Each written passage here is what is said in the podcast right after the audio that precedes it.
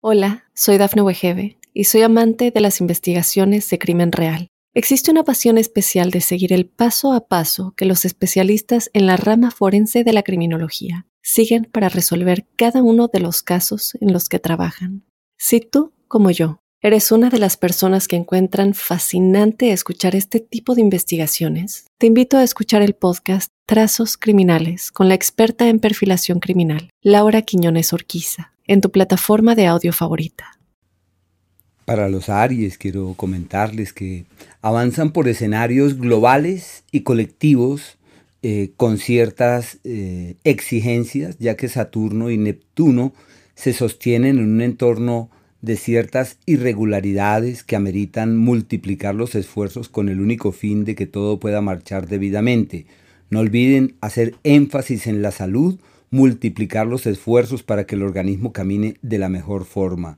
Un ciclo grueso de Urano y de Plutón, de Urano y de Júpiter en el eje del dinero, es clave para destrabar las finanzas y tomar decisiones trascendentes.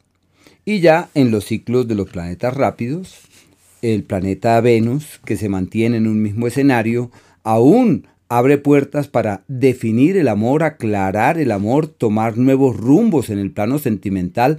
Todo lo que hagan en torno a su vida afectiva y romántica funciona perfectamente. Un ciclo muy bello para clarificar su camino. Un ciclo ideal para tomar nuevos rumbos y orientar eh, certeramente sus esfuerzos. Los Aries que traen una relación del pasado la pueden reforzar los solteros, los viudos, los separados están en excelentes condiciones para tomar decisiones que tengan una particular trascendencia. Por eso se le llama el tiempo del amor verdadero. El paso de Venus por este escenario lleva en su seno ciertas irregularidades en lo laboral, energías distorsionadas para el trabajo, presiones en el trabajo, exigencias, eh, hay como problemas eh, con la comunicación, el uno se resiente, el otro se afecta, hay que llevar las cosas pacientemente. Mercurio, que retrograda y está en un entorno eh, clave, pero para el trabajo. Generalmente uno habla que la retrogradación de Mercurio es nada buena para muchas cosas. Los Aries gozan de la incidencia de Mercurio en el eje del hacer y del trabajo, como si hubiese posibilidades de, de viajar por el trabajo, de hacer gala de lo que saben, de profundizar en nuevos temas como la clave que permita destrabar su situación laboral. Y las acciones realizadas durante este periodo apalancan su situación financiera, destraban aquellos asuntos eh, pertinentes a su profesión y todo fluye de manera apacible y muy favorable. Lo único es que este astro puede ser sinónimo de malestares en la salud y hay que multiplicar los esfuerzos para que el organismo no se desestabilice. El colon, la zona intestinal, amerita de muchos cuidados, sobre todo mientras que va retrogradando hasta el día 14. Ya luego de eso eh, puede haber un mejor escenario.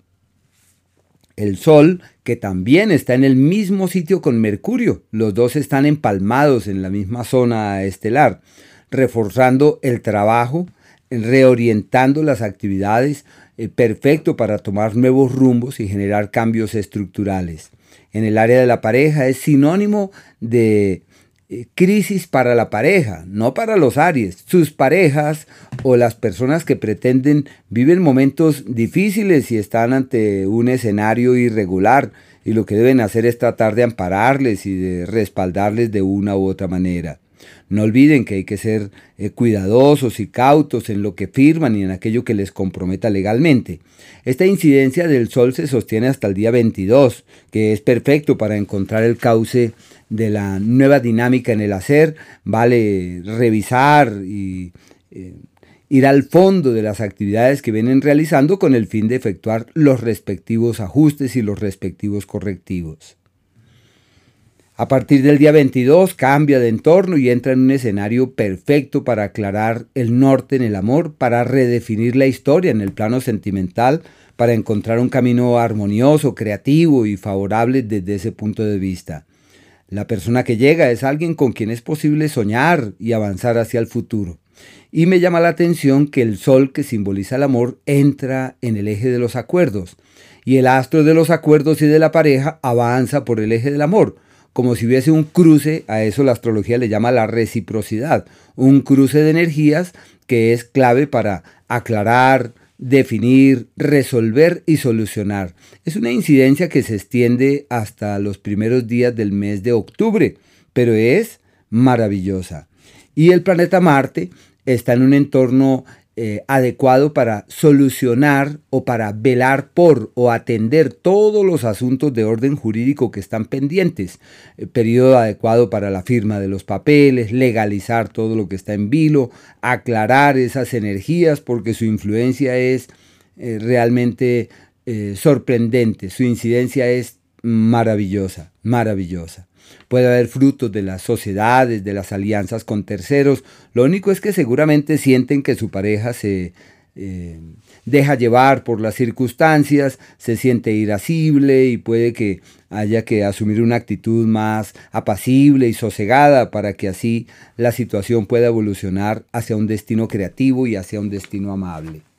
Hay unos días donde uno siente que las cosas eh, no avanzan, no evolucionan, y otros en donde realmente eh, todo fluye de manera armoniosa y creativa. Los días en donde todo sale como en contravía, donde todo va hacia donde uno nunca imaginó, es el 26 desde las 7 de la noche, el 27 y el 28.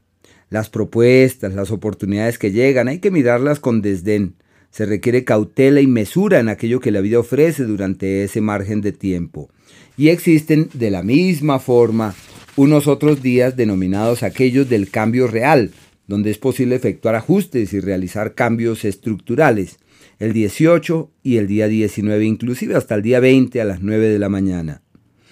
Los días donde es posible doblegar el destino, realizar un enorme esfuerzo eh, con el fin de lograr las metas o los objetivos que se han trazado. Es el día 22 desde las 3 de la tarde y les ha de ayudar montones ese cuarto creciente de ese día para destrabar, reorientar, reorganizar y cambiar de raíz lo que quieran.